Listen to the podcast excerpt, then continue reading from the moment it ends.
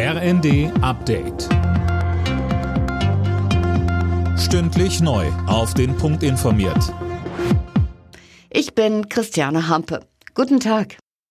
Zwei Jahre dauert der Krieg in der Ukraine schon und vor allem Kinder leiden darunter und brauchen Hilfe. Darauf hat UNICEF aufmerksam gemacht.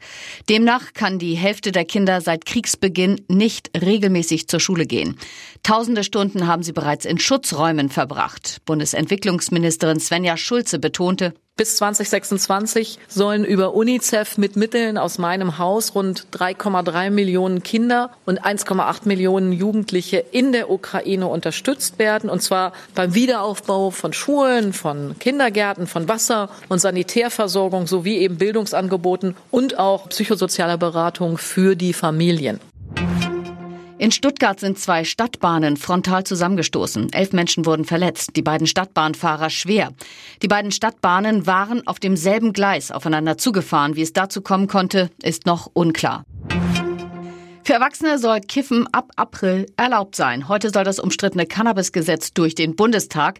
Wer volljährig ist, soll künftig geringe Mengen Cannabis besitzen und auch anbauen dürfen. Björn Malchow von der Landesstelle für Suchtfragen Schleswig-Holstein warnt, das Ganze darf nicht unterschätzt werden. Cannabis ist kein Brokkoli, also der Konsum ist durchaus mit Risiken verbunden. Und wir rechnen schon mit etwas mehr Probierkonsum, auch bei Jugendlichen, obwohl das weiterhin verboten bleibt. Cannabis kann psychiatrische Probleme nach sich ziehen, die dann eben behandlungsbedürftig sind. Das könnte ein echtes Problem werden. Der Schweizer Solarhersteller Meyer Burger stellt seine Produktion im sächsischen Freiberg ein. Ende April wird das Werk mit rund 500 Mitarbeitern geschlossen.